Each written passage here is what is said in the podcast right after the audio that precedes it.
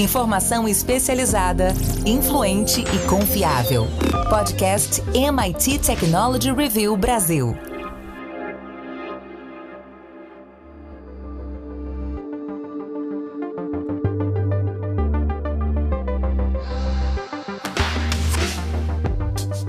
Olá, sou André Miceli e esse é mais um podcast da MIT Technology Review Brasil. Hoje eu e Rafael Coimbra vamos falar sobre o Twitter. A rede social passa por tempos turbulentos desde o anúncio da intenção de compra por parte do Elon Musk. E os próximos meses vão ser fundamentais para a história, para o futuro da companhia.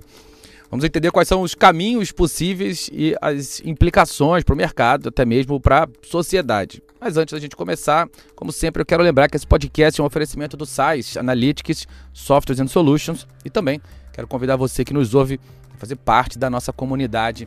Vai lá em www.mittechreview.com.br barra assine. Rafa Coimbra, dia 4 de novembro, rolou uma onda de demissões no Twitter e logo depois dos anúncios, algumas pessoas começaram a ver pequenos sinais de que algo estava errado com o site. E os, esses primeiros sinais começaram através dos retweets. Os retweets foram aquela a funcionalidade inserida lá em 2009. As pessoas já faziam, copiando e colando o nome, é, o usuário da, daquelas outras pessoas a quem elas queriam referenciar e de quem elas estavam copiando o Twitter, para dar crédito àquelas pessoas e depois disso ganhar a, a, a prática, o Twitter inseriu no software. E isso se tornou uma das mecânicas mais comuns na ferramenta.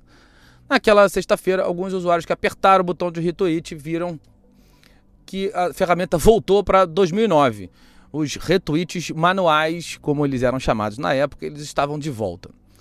Bom, inicialmente foram demitidos mais ou menos a metade dos 7 mil 1.500 colaboradores e tem muita especulação, inclusive sobre o formato dessa demissão. Agora, algumas pessoas do mercado dizem que dois terços já foram.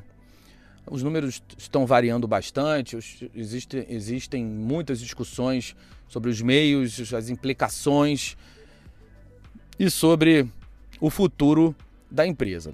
Alguns colaboradores e ex-colaboradores, Rafa, têm uma visão de que a empresa está ruindo. Por quê? Porque, André, é, o, o, Twitter está sendo, ele foi, né, nesse primeiro momento, desmontado, né, pelo menos a parte de recursos humanos. Então, pessoas que estavam ali, alguns engenheiros, alguns programadores, há cerca de 10 anos, o que é muita coisa para uma empresa de tecnologia. Então, são pessoas que têm a memória do que se passa ali dentro e, obviamente, é, controlavam aquilo, administravam no dia a dia, e tem também um, uma tentativa agora, a gente não sabe muitos, muitos detalhes, mas o Elon Musk está fortemente querendo também reduzir o custo de infraestrutura, servidores, o que ele puder cortar, ele vai cortar, porque a gente tem que lembrar que o Twitter não é uma empresa lucrativa. Ele, Elon Musk, se endividou para poder comprar o Twitter por 44 bilhões de dólares. Então ele está realmente ali passando a faca nesse momento inicial. Eu, André, estava mais preocupado uns dias atrás, mas eu coloquei como teste aqui, né, sem nenhum, nenhum, nenhuma comprovação científica, mas no, no, no sentimento pessoal, que a Copa do Mundo seria o grande teste.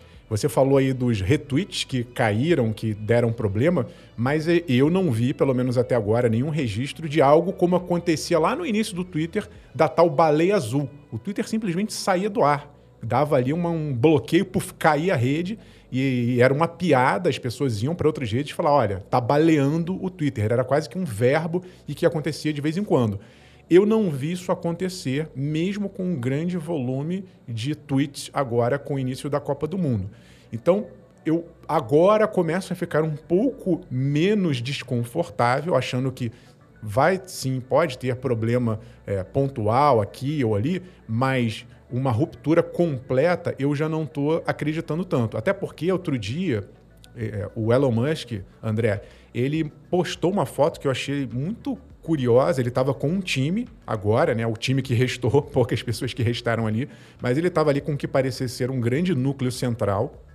E ele postou um, um diagrama. Era um esquema, uma foto muito interessante que depois uma outra pessoa até transformou isso num, num diagrama digital para que a gente visse melhor, porque estava desenhado num quadro. E ali deu para perceber como o Twitter, ao longo desses anos todos, ele evoluiu do ponto de vista de esquema, né, da, da programação cada tweetada, o que acontece a partir dali, o que se desenrola na timeline de cada pessoa, misturando algoritmos, misturando a parte da publicidade, engajamento. Ele, ele meio que tentou mostrar como é transparente esse processo e como ele está pensando em remodelar essa questão algorítmica, mas do ponto de vista estrutural, eu não tinha ideia de como é sofisticado, de como né, a quantidade de quadradinhos, e olha que por trás de cada é, quadradinho daquele do diagrama tem, pro, pro, obviamente, muitos códigos, como hoje o Twitter é uma estrutura extremamente complexa do ponto de vista de programação. Por enquanto, a gente está vendo falhas pontuais e eu espero que melhore a partir de agora, né? Ele, ele entrando ali, entendendo e se, e, e se entendendo com o time que restou mas eu não estou vendo essa ruptura tão catastrófica quanto algumas pessoas ainda estão apostando e quanto eu imaginava também alguns dias atrás. Agora, Rafa, vamos supor que essa visão catastrófica prevaleça. Qual seria o impacto da, do fim do Twitter, numa visão ainda mais apocalíptica, na memória recente da humanidade? O que, o que isso poderia trazer para nós, enquanto sociedade, se nós eventualmente, eventualmente e de uma hora para outra, sem tempo para backups, perdêssemos todo esse registro, todo esse histórico? Essa é uma reflexão importante, né, André? Porque muitas pessoas usam o Twitter ali para consumir informação imediata, para conversar, ver o que está acontecendo no mundo. Mas esse ponto que você traz, ele é fundamental. O Twitter hoje, ele é praticamente um livro de história, história com H maiúsculo no sentido mundial, escrito em tempo real. E aí tá lá, né, os acontecimentos históricos. Eu, por exemplo, a maior parte das notícias que eu fico sabendo em primeira mão surgem ali no Twitter, muitas vezes por fontes oficiais. Então o Twitter carrega ainda essa essa é, característica de ser quase que uma identidade. Né? As pessoas têm ali, sobretudo, autoridades, políticos, governos, têm ali o selo de verificação. E aí, quando é postada alguma coisa, aquilo ali tem quase que um valor oficial. É muito forte isso.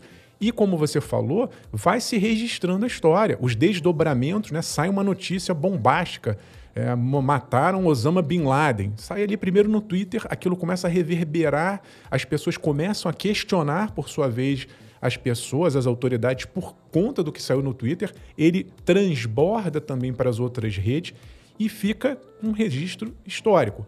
No momento em que isso se perde, né, nessa hipótese catastrófica do Twitter sumir, acabou. Quem não registrou, quem não salvou, quem não fez um print, não vai ter, a gente não teria nesse caso, um registro histórico em forma digital. Então, existe um grandiosíssimo valor no Twitter enquanto registro histórico. Ele uh, talvez algum dia vá é, ter um valor maior. É por isso, porque a gente vai, vai, vai achando que ele vai existir para sempre. E, na verdade, pode ser que ele não exista. Tem alguém guardando essas informações? Tem alguém fazendo um backup digital dessas informações? Mesmo que alguém faça, algum historiador, alguma instituição, obviamente não é completo, né? Essa instituição ou essa pessoa não vai ter acesso a esse registro como o Twitter tem hoje. Então é importante que a gente pense no que aconteceria caso o Twitter acabasse. Na minha visão, seria isso: um apagão momentâneo e duradouro, né? Momentâneo seria um choque para as pessoas, mas ao longo do tempo a gente perceberia como esse tipo de registro histórico faria falta para a humanidade. Não é exagero falar isso, é a memória da humanidade. Pois é, eu também acho. Acho que é, é, é, engraçado até fazer esse exercício, né? como, como seria perder essa história. A gente viu quando o Yahoo Groups, quando o próprio Orkut, o, o, processo de desligamento dessas ferramentas é um processo até doloroso. As pessoas reviram, é, é tipo arrumar armário né? Você vai ali encontrando algumas coisas, vai vendo pessoas que não vê, vê álbum de foto antiga, sabe? Você vai é, olhando e, e, e, confrontando momentos pessoais e momentos, nesse caso, como você falou, é, momentos da história da humanidade que, que definitivamente né, tem muito valor por terem muitas versões, ao contrário do que acontece na grande parte dos livros de história que nós temos, a gente tem aquela velha máxima da história contada pelos vencedores. E ali a gente tem muitas versões para as mesmas histórias, dá para criar opiniões de uma maneira muito, muito rica. E, e é, vai ser realmente uma pena se isso acontecer. Eu tô no seu time, Rafa, acho é, que nada vai acontecer com o Twitter. Na verdade, tem uma visão bem é, oposta a, a, essa visão apocalíptica que eu mesmo trouxe, eu, eu queria criar essa reflexão, especialmente para quem nos ouve também possa montar a sua própria visão, mas eu acho que a, a ferramenta tende a, a se modificar bastante, mas ela está longe de, de enfrentar esses cenários apocalípticos que vêm sendo especulados. Elon Musk falou sobre uh, implementar no Twitter um plano que ele tinha para o PayPal muitos anos atrás e que de alguma forma converge com aquela ideia de um super app. Ele também prometeu isso uh, ao longo desse, desse processo de idas e vindas na, na, na aquisição, na decisão da aquisição, e uh, especulou-se que ele poderia incorporar meios de pagamento e de alguma forma ser o super app ocidental. Da mesma forma que a gente encontra na China uma versão para todas as grandes soluções de tecnologia que a gente tem por aqui. E a ideia era fazer aqui uma versão do WeChat que faz muito sucesso por lá. Tem um mercado, existem sem dúvida nenhuma desafios gigantescos. Não sei o quanto é, ele vai conseguir ainda novas rodadas de investimentos e o quanto ele vai estar tá disposto a, a brigar é, essa batalha, já que ele também é, decidiu competir em vários outros mercados que são altamente é, intensivos por, por capital, por estudo, por pesquisa. É, enfim, ele tem um caminho longo pela frente, mas eu tenho uma visão uh, otimista em relação ao futuro da ferramenta. Se a gente olhar a, a, até os autores de inovação e gestão, desde Schumpeter, a, o capitalismo e a, estrutura sobre a qual a gente vive hoje passa por esse processo de destruição criativa. Ah, o Michael Porter, o Clayton Christensen, todos os autores, inclusive os mais recentes, trazem essa visão de que uma empresa precisa se reconstruir ao longo do tempo. E aí, independentemente dos métodos, é, é um fato que ela está sendo reconstruída, a empresa Twitter está sendo reconstruída. O Peter Thiel deu uma declaração muito boa há, há pouco tempo também, falando para nunca postarem contra o Elon Musk. É, eu acho que ele, apesar desse comportamento caótico e eventualmente discutível sobre diversos temas, ele é um cara que se aproveita dessa visão de, é, de, de louco que desperta nas pessoas, mas tem ali mais estratégia do que pode parecer. Esse processo de reformulação e ajuste de cultura, como você trouxe, Rafa, é, vem com acompanhado de executivos que querem realmente reformular a cultura da, da, da, empresa, e ele vai fazer isso por completo, não tem como reformular a cultura sem, sem tirar as pessoas que estão ali. Ele tirou dois terços. Vamos ver o quanto ele vai recontratar. A onda de contratações já começou. Essa questão da infraestrutura é uma questão importante.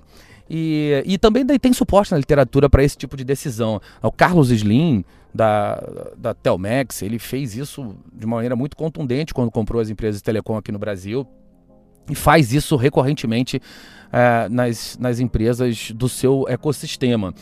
Os nossos, nossos, é, nossas referências brasileiras, é, Jorge Paulo Leman, Beto Sicupira, também fazem algo parecido é, parecido quando compram as suas companhias. O, o guru de todos eles, o Bob Pfeiffer, daquele Como Dobrar Seus Lucros, fala sobre essa história de fecha tudo, vê o que de fato você precisa e aí aos poucos vai reabrindo vai reabrir com, nesse caso, com as questões de infraestrutura, vai recontratar ou eventualmente substituir alguns executivos que estejam mais alinhados com a visão política dele. Essa é uma questão importante. Tem ali uma agenda política que é, ele definitivamente abraçou. É, e aí, de novo, sem fazer juízo de valor, mas independentemente disso, ah, dado que existe essa agenda, a empresa precisa estar minimamente alinhada com ela. É claro que a empresa não é uma seita, mas não dá para ter gente remando em direções diametralmente opostas, sob pena de ficar todo mundo parado no mesmo lugar. Então a gente vai agora começar a, a, a ver de novo aquelas discussões sobre os critérios mais claros uh, o vínculo à liberdade de expressão, a definição sobre as questões de código aberto, os modelos de monetização associados aos verified accounts, enfim, ele tem uma visão muito diferente de muitas coisas. Algumas para o bem, outras para o mal, mas é um fato que vamos ter um refresh uh, no, no, no Twitter.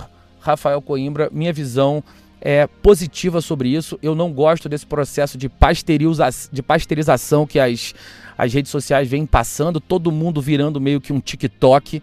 Eu espero que a gente tenha uma, uma, uma alternativa de experiência que seja diferente, diferente no uso e, e, e a, a nossa experiência numa plataforma qualquer é infraestrutura versus vezes a plataforma, a, a, a, experiência de uso que eles vão nos entregar. Conteúdo visual mais conteúdo escrito. Se a gente tiver essas variáveis bem desenhadas e bem definidas, uma boa infraestrutura, um bom conteúdo visual e um bom conteúdo escrito, a gente tem uma estrada longa para o Twitter pela frente, Rafa.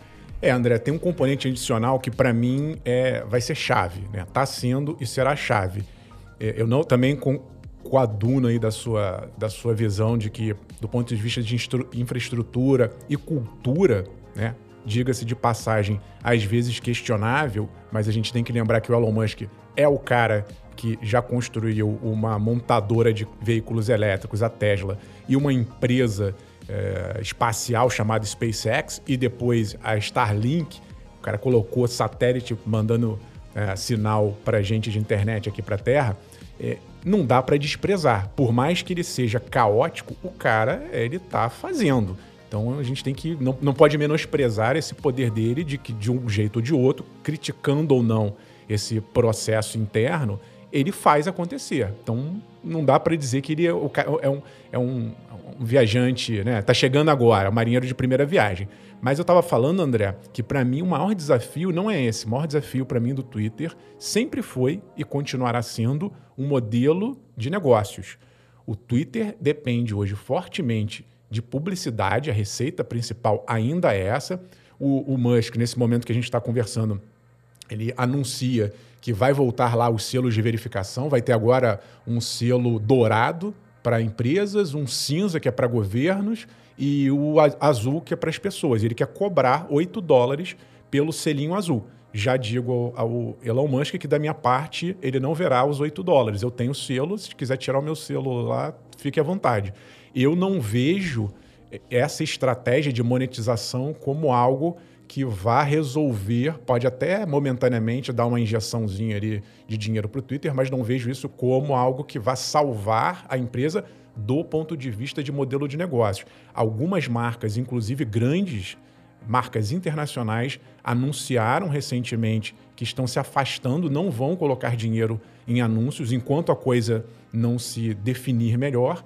Então, o dinheiro que já estava faltando, ele provavelmente faltará ainda mais para mim, é uma questão de confiança, é uma questão, ele tem que correr para retomar essa confiança tanto do público, porque isso no fundo é audiência. Se as pessoas começarem a sair da plataforma, ele vai perder a audiência e retomar a confiança das marcas para que o dinheiro da publicidade entre, a não ser que ele pense em outras formas de monetização, como essa de modelo de assinatura, o que eu acho que no momento, num cenário global de juros altos, de inflação alta, o pessoal com pouco dinheiro, não sei se as pessoas vão querer pagar pelo Twitter até porque existem concorrentes fora do Twitter. É claro que ele gera muito valor para muitas pessoas, mas não sei se sustenta.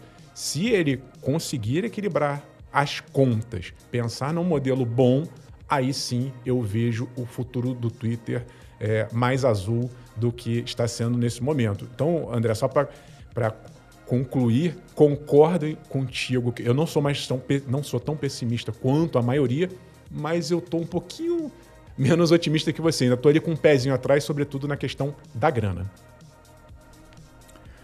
É isso. Acho que, é, claro que esse não é um jogo fácil de jogar, mas, como você disse, ele está acostumado com, com, coisa, com coisa grande, coisa complicada. Ele, ele sabe é, da onde buscar recurso e, e sabe também gerenciar grandes projetos. A gente nunca o viu diante é, de algo parecido, uma rede social, esse modelo de, é, de, de, de, de, negócio mais associado ao, ao Vale do Silício do que ao empreendedorismo de engenharia, que é aquele que ele está ali mais vinculado com, com Tesla e SpaceX, como você disse. Vai ser, de qualquer forma, interessante, Rafa Coimbra. Não vão faltar pautas para o nosso podcast aqui na MIT Technology Review e a gente segue acompanhando essa história. Bom, seguindo o nosso assunto sobre negócios e ecossistemas, nada mais apropriado, Rafa, da gente falar sobre as estratégias de valor, que é o nosso momento oferecido pela UI Parthenon. Vamos lá. Momento Estratégias de Valor. Momento Estratégias de Valor. Apresentado por EY Parthenon. Mais um episódio do nosso Momento Estratégia de Valor, apresentado pela EY Parthenon. A gente falou sobre ecossistemas de negócios, a gente explicou como é que as empresas que estão bem posicionadas em termos de inovação e eficiência usam esses ecossistemas para potencializarem os negócios, para se projetarem. A gente falou uh, sobre a tecnologia nesse contexto. Enfim, foram vários insights compartilhados aqui ao longo das últimas semanas e eu faço convite se você não ouviu, você perdeu algum momento estratégia de valor aqui no podcast da MIT Technology Review Brasil, faço o convite para que você procure os episódios anteriores para você acompanhar para e passo tudo o que a gente trouxe até aqui como insight. Essa nossa conversa com o Eduardo Tesch é muito recheada de insights e eu faço votos de que você, se perdeu algum episódio, volte aos episódios anteriores para ficar por dentro de tudo. E a gente vai agora fazer a conclusão do ciclo, né? Vamos colocar dessa maneira, fechar aqui esse ciclo sobre ecossistemas de negócios. E a gente sabe que a UI Partner auxilia as empresas nas jornadas para a criação de ecossistemas de negócios. Agora, como é que isso acontece? E aí, quero já trazer o Eduardo Teste aqui para responder essa pergunta com um complemento, né? Como é que é a maturidade do mercado nesse tópico uh, ecossistemas de negócios, dentro do que a UI Partner oferece para as empresas. Conta pra gente um pouco desse trabalho que é desenvolvido por vocês, Eduardo. Um pedaço importante do que a gente faz nessa jornada das empresas é ter essa discussão com as empresas sobre qual é a necessidade de negócios que a gente está tentando resolver, qual é o tamanho dessa oportunidade e passar de forma sistemática por diferentes propostas de valor e modelo de negócio para entender se de fato é, esse é o melhor modelo a ser executado e quais seriam esses potenciais parceiros e modelo de engajamento. E aí, para além, enfim, do nosso conhecimento setorial e funcional sobre ecossistema, a gente desenvolveu ao longo do tempo um conjunto de ferramentas e técnicas analíticas para entender para onde diferentes indústrias estão caminhando no que diz respeito a ecossistemas.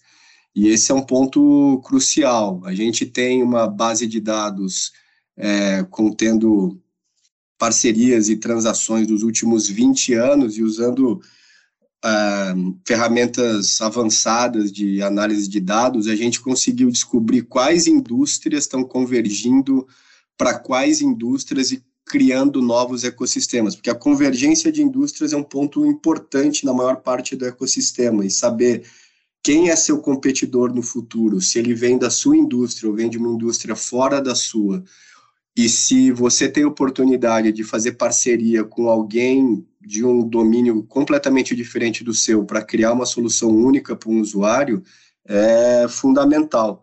Então, a gente ajuda utilizando essa, essas bases de dados, essas ferramentas analíticas, a enxergar para o futuro quais são as convergências e quais deveriam ser as discussões estratégicas ao redor de ecossistemas que você deveria ter. Bacana, é sempre muito importante contar com parceiros de primeira, né, de primeira linha. E esse é o caso, evidentemente, da EY Parthenon, que faz esse processo a quatro mãos com as empresas. É um verdadeiro mergulho, não é, em cada contexto, em cada mercado, em cada segmento, nas realidades de cada uma das empresas, para poder fazer o direcionamento correto.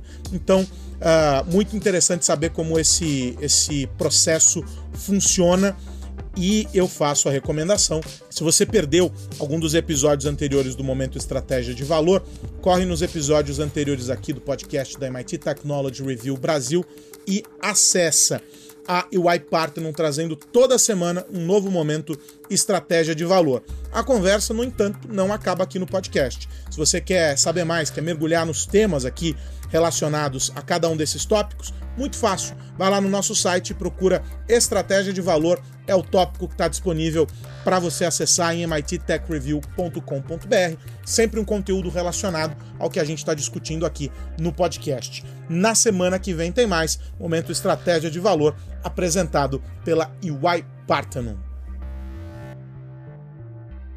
Bom, esse foi o nosso Momento Estratégia de Valor, oferecido pela EY Parthenon.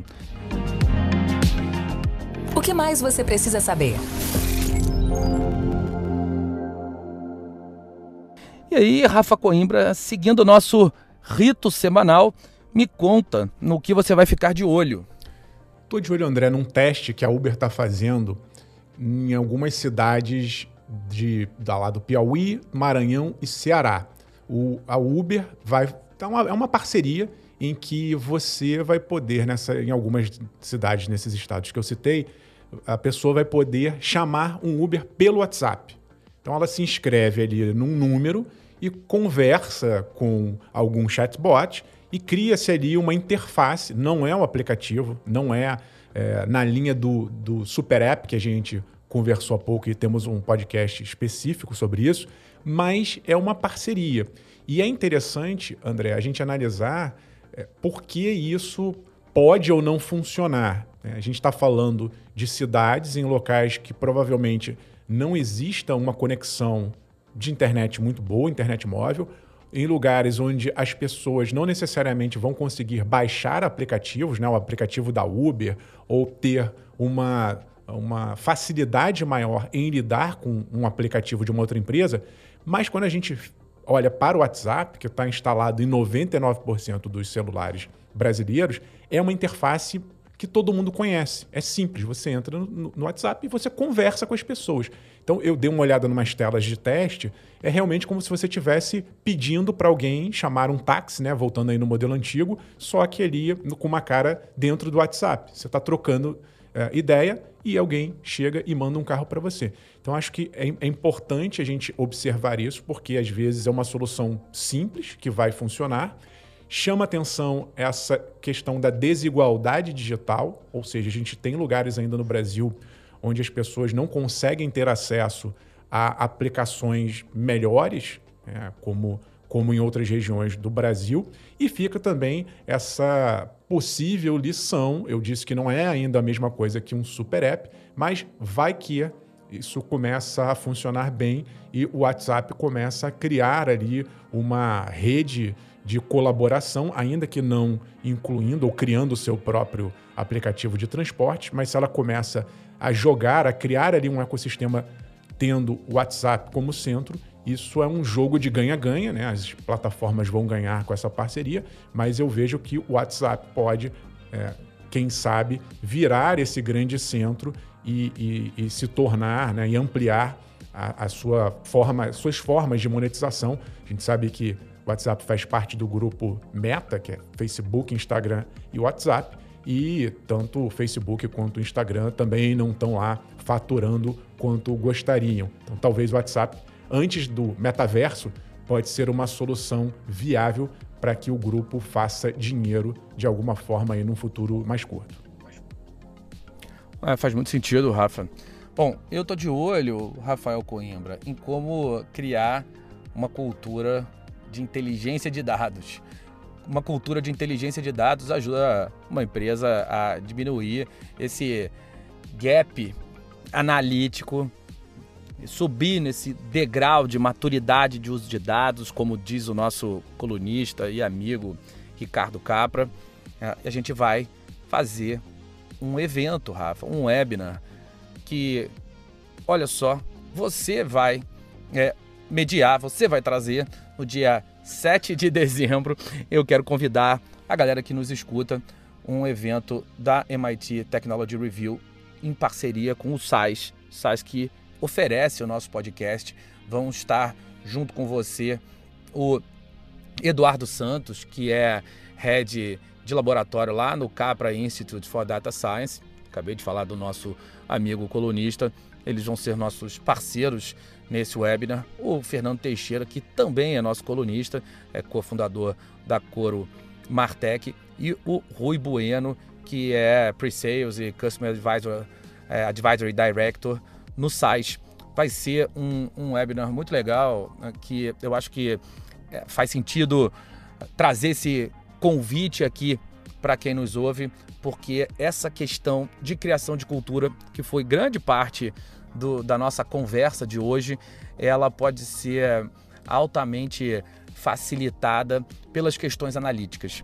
E a gente ainda faz muito pouco sobre isso aqui no Brasil. As organizações brasileiras têm andado, mas precisam amadurecer muito. A gente pôde se debruçar sobre esses dados uh, no Innovate Workplaces. A gente conversou com muitas empresas quando fez a primeira primeiro ciclo do Innovate Workplace, que foi entregue no dia 30 de junho desse ano e agora está recomeçando. Quem nos ouve também pode uh, fazer a sua inscrição no Innovate Workplaces 2023, que inclusive é de graça. Uh, a gente viu o quanto as empresas brasileiras ainda precisam evoluir nessa questão, a questão dos analíticos para tomada de decisões associadas à criação de cultura e gestão de pessoas. Tem muita coisa falada, mas muito pouca coisa realmente feita a respeito disso, de como criar essa inteligência, é, uma cultura de inteligência de dados e a partir daí é, gerar benefícios e valor para toda a organização e fazer com que cada um, cada colaborador entenda o quanto os dados podem de fato uh, fazer parte do seu dia a dia e mudar a sua forma de trabalhar. É isso. Bom, eu quero convidar quem nos ouve também para entrar para a nossa comunidade lá em www.mittechreview.com.br barra cine para ler nossa edição número 9, que já está lá, a edição da Coreomania. E, claro, todas as outras também estão lá, mas a nossa edição atual, nosso xodó, está disponível para os assinantes. Rafa Coimbra, Carlos Aros ainda está no estaleiro, já já está de volta aqui com a gente, então me despeço de você. Semana que vem tem mais podcast. Grande abraço, meu amigo. Abraço, André Aros, que com certeza está nos ouvindo. Desejamos pronta recuperação. Semana que vem a gente se encontra aqui. Reforço, André, esse convite, esse time aí de feras que a Technology Review montou para esse webinar vai ser sensacional. Tô, tô curioso aqui, empolgado, porque eu vou aprender com certeza muita coisa nesse dia. E convido o pessoal que se interessou pelo nosso papo do Twitter e está meio que torcendo o nariz para o Twitter para dar uma olhada no nosso canal no YouTube. Tem lá um videozinho que eu explico quem são os concorrentes do, do Twitter, as redes que chegaram e estão fazendo sucesso. Uma delas eu não vou citar o nome por questões de trocadilho e o espírito da quinta série que habita em mim, mas dá para você é, participar da gente, com a gente da conversa lá e saber se você está testando essas novas redes ou não. Um abraço, André. É isso, meus amigos. Semana que vem tem mais podcast da MIT Technology Review Brasil para a gente falar sobre tecnologia, negócios e sociedade. Um grande abraço para todo mundo. Tchau, tchau. Você ouviu o podcast MIT Technology Review Brasil, apresentado por Tech Institute.